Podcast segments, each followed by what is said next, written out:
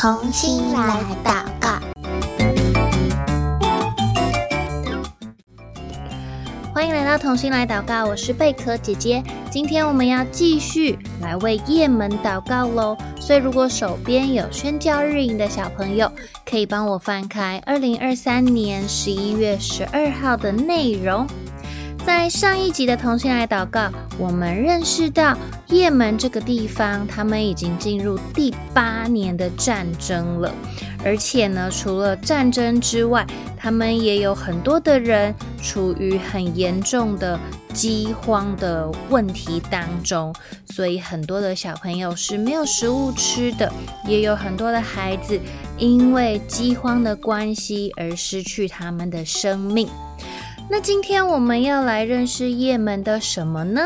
就是你还记不记得叶门这个国家他们的呃信奉的宗教信仰是什么呀？他们的国教是什么？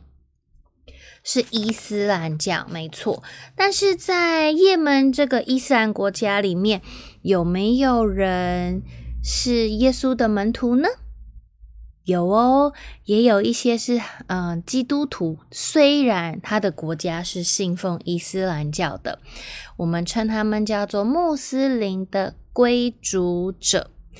可是呢，就如同我们上次说到的，也门这个国家的国教是伊斯兰教，那在伊斯兰教里面，他们其实。背叛伊斯兰教，就是如果你改信其他的宗教，是一个很严重的罪。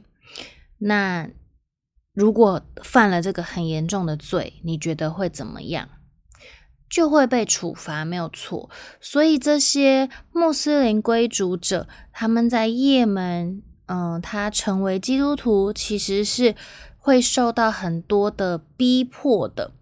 在呃，有一个网站，一个单位，它叫做“敞开的门”，它是呃，搜集调查全世界所有的国家里面，哪些国家的基督徒是最受逼迫的。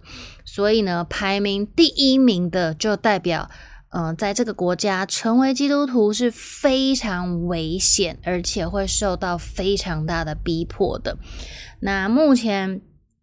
叶门呢，在呃今年的敞开的门的名单里面，他们是排名第三名，也就是说，他是全世界的国家里面做基督徒受到逼迫很严重的第三位，排行第三位。所以在这里的基督徒，他们。所受到的迫害是一年比一年更严重。也门的基督徒大多都是来自穆斯林的背景，他们原本都是信奉伊斯兰教的穆斯林。那公开背叛伊斯兰教其实是属于重罪，但是会依照不同的部落传统。他们被处罚的方式就会不太一样。如果很严重的，他们可能就会被判死刑，因为你背叛伊斯兰教，就会把你处死。那有一些呢，他没有把你杀掉，没有到这么的嗯严重，但是呢，他会把你抓起来关在监牢里面，或者是把你流放。赶出去，那也有一些是身体的虐待。贝克姐姐就有听过一个呃伊斯兰国家的人，他因为改信基督教，所以他就会被鞭子，就是鞭打，好像那个耶稣要钉十字架之前被鞭打，那都是非常非常嗯痛的，在我们身体上的虐待。那也有一些他可能不是在身体上的这种皮肉的痛。的处罚，那可能是会剥夺他的财产，或者是会强迫他要去跟特定的对象结婚，就是强迫婚姻。那这些处罚的方式，不管是哪一种，通常都是由谁来执行呢？通常会是他们的家族领袖，可能是先生或者是爸爸。之类的，那也有一些地方会是当地比较激进的穆斯林组织会来针对这些背叛伊斯兰教的人来进行处罚。在去年二零二二年，联合国世界粮食计划署因为他们的资金不足，所以呢就减少了对也门的粮食援助，就是他没有办法再给也门这么多的食物了。那这样子的动作会造成什么样的后果呢？其实粮食减少对于也门的基督徒来说是非常大的一个影响，因为这些呃急难救助的这些物资，通常都会透过也门当地的清真寺。清真寺是什么地方？就是穆斯林做礼拜的地方，所以他们会透过清真寺，还有穆斯林的领袖来分发这些救助的物资。那对基督徒来说，他们会受到什么样的影响啊？因为当这些穆斯林他们在分发物资的时候，他们歧视所有他们认为不是虔诚的穆斯林的人。就是他可能不会发给他们这些物资，或者是发给他们很少。那你想想看，如果原本嗯、有救助物资的时候，他就给基督徒比较少。那当那个救救助物资的数量也减少的时候，基督徒能拿到的食物是不是就又变更少更少了？没错。但是你想想看哦，我们刚刚一直说在也门做基督徒，他们受到很多逼迫，对不对？刚刚我们说了很多种的，嗯、处罚的方式，然后还有加上食物物资的减少。可是呢，即便在这样子好像很辛苦、很受很大逼迫的情况下，有一个很不可思议的事情，诶你知道是什么吗？就是也门的基督徒的人数，竟然是一直往上面增加的。就是说，也门的基督徒人数是越来越多的耶。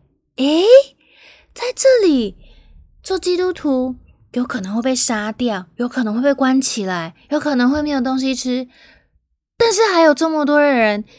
愿意成为基督徒，愿意相信耶稣，诶，你有没有觉得好神奇哟？在也门有一个基督徒，他叫做阿布德。阿布德跟他的妻子相信耶稣之后，他们也开始建立几间秘密的家庭教会。这个阿布德说，在圣经里面，信徒们因为迫害。反而使得福音能够广传，这件事情让阿布德更坚定的继续祷告。他希望也门有一天也能够被基督来得着，也能够成为一个敬畏上帝的国家。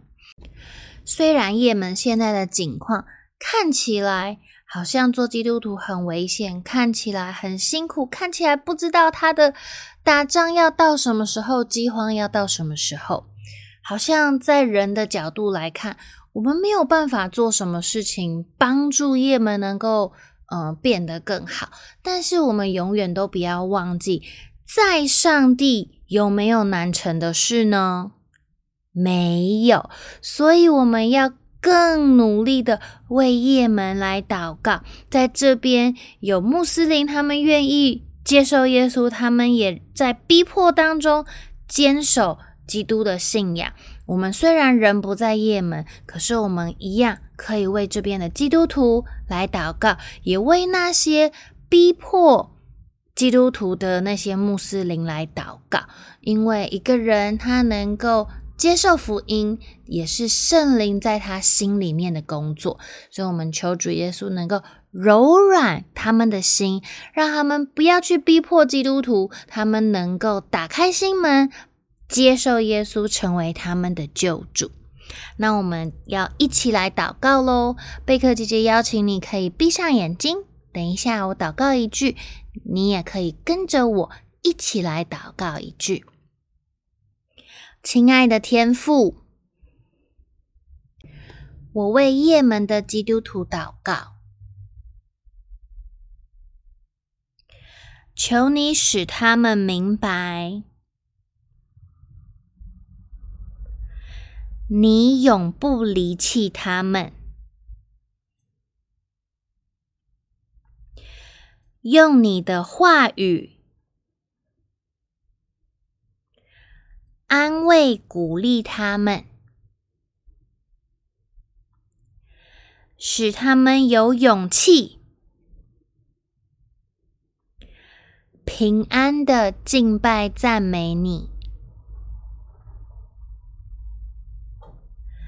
也求你使那些逼迫者的心可以回转向你。使他们认出来，你是那位审判的主。谢谢主耶稣，听我的祷告，奉主耶稣的名求，阿门。下一集开始，我们又要去到一个新的国家喽。那也不要忘记，我们除了为也门正在打的内战来祷告，也要为其他现在还有在打仗的国家祷告。我们之前有为俄乌战争，然后还有现在有的以色列，对不对？他们在打仗。那你如果想要知道还有哪些国家还在打仗的话，你可以上网搜寻看看，现在到底全世界有多少的国家还在战争当中呢？我们也可以用祷告来为他们守望哦。今天的同心来祷告到这边先告一个段落了，下次再见喽，拜拜。